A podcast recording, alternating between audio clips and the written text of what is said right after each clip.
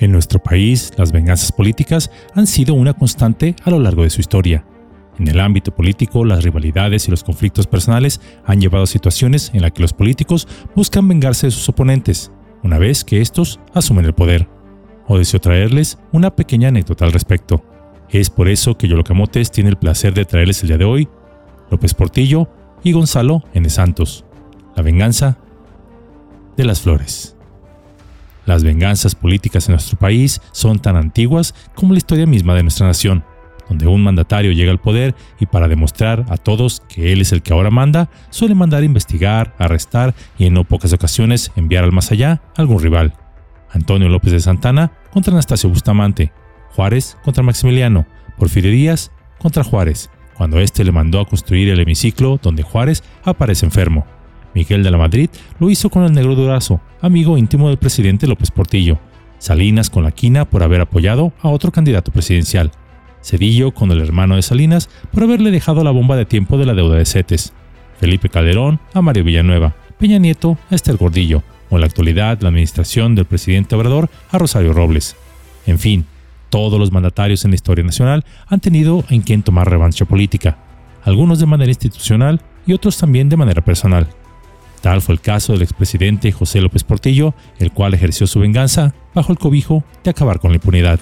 Sucedió que antes de ser electo presidente y cuando los periódicos más importantes de circulación nacional publicaron la noticia de su candidatura a la presidencia, todos los diarios se refirieron a él como el mejor hombre de la revolución, algo que por supuesto a él le gustaba. Pero este apelativo no era compartido por todos. El general potosino, cacique y experimentado lobo de la zarosa política mexicana, fundador del Partido Nacional Revolucionario, Gonzalo N. Santos, y del cual ya le realizaré su respectiva cápsula, comentó al respecto de este destape. Este cabrón puede efectivamente ser el mejor hombre de México, o el mejor que toreó al loco de Echeverría, pero no el mejor hombre de la revolución. Su bisabuelo fue comisionario del imperio de Maximiliano, su abuelo cacique de Jalisco con don Porfirio, y después ministro de Relaciones con Victoriano Huerta, y su padre, coronel huertista. ¿En qué sobremesa familiar escuchó hablar bien de la revolución? Cierro la cita.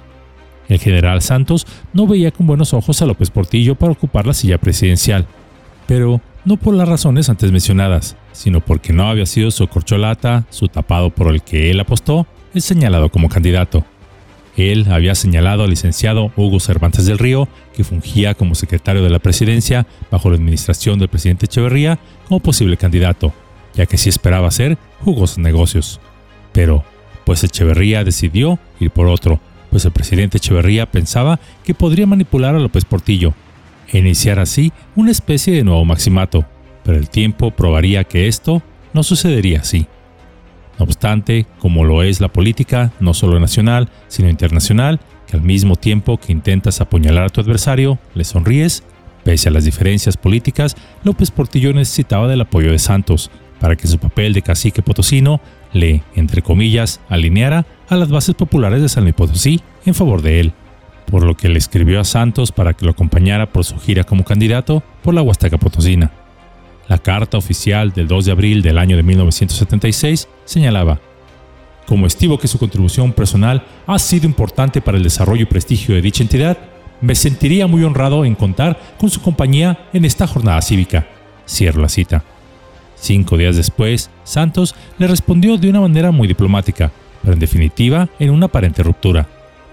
Estimado señor licenciado, es alto honor que usted me hace con esta invitación, pero estoy en la actualidad padeciendo un agudo ataque de lumbo sacra que me ocasiona intensos dolores y no me creo apto para acompañarlo.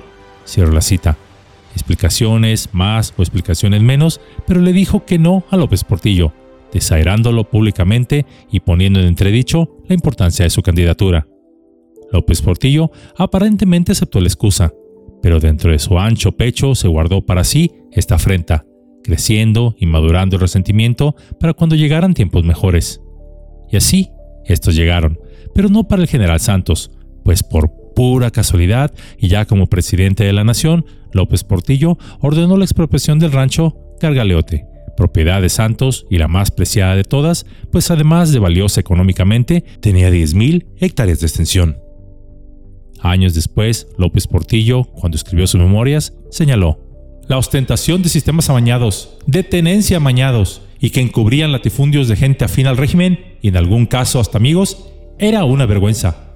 Como presidente y sin compromisos, ordené la afectación de uno de los más alentadores símbolos de la incongruencia. Cierro la cita. Dos meses después de esta expropiación, el general Santos murió víctima de un derrame cerebral. Algunos dijeron que el coraje por lo acontecido le afectó tanto que murió a causa de ello. Otros, los más cercanos al general, afirmaron que falleció como consecuencia de un mal de años que ya lo quejaba y que la expropiación simplemente tan solo agravó estos males. El hijo del general escribió en sus memorias, Al tigre le entraron por derecho cuando ya estaba viejo y escopeteado. Papá vivió hasta los 83, vestía como un dandy a la moda, se perfumaba como Obregón, no fumaba, gran bebedor de whisky y rendía homenaje a la cocina huasteca. Cierra la cita. El desprecio de Santos hacia López Portillo y este último, en venganza, pondrían fin al cacicazgo de Santos. En esta sencilla cápsula pudimos darnos cuenta de las consecuencias de una venganza política. La venganza política es el acto de infligir daño a un oponente político en represalia por un mal percibido. Esta venganza tiene varias formas, ya sea calumniando o difamando el carácter del oponente, difundir rumores falsos sobre el mismo, usar recursos del gobierno para investigar o enjuiciar a quien se desea ejercer la venganza, boicotear o dañar de otro modo los intereses comerciales del oponente, o incluso llegar a la violencia o amenazas de la misma. La venganza política a menudo está motivada por el deseo de silenciar o desacreditar al oponente, ya sea para evitar que gane una elección o logre sus objetivos políticos. También se puede utilizar para intimidar o silenciar a otros opositores políticos y disuadirlos de desafiar al líder en turno. Esto suele tener consecuencias negativas, pues destruye la confianza en un sistema político y social, conduciendo a menudo a la violencia y la inestabilidad. También puede desanimar a las personas a participar en política o opinar sobre los asuntos sociales graves del Estado por miedo a las represalias. Pero independientemente de su origen, toda venganza, sea política o no, en realidad es un boomerang que tarde o temprano siempre regresará a nosotros. Es una fuerza destructiva que eventualmente nos llevará al dolor y al sufrimiento. Y aunque es difícil practicarlo, la única manera de poder seguir adelante es perdonando a aquellos que nos han hecho algún mal, enfocándonos en nuestra propia sanación. Si se desea romper el ciclo de la venganza, se tiene que estar dispuesto a perdonar.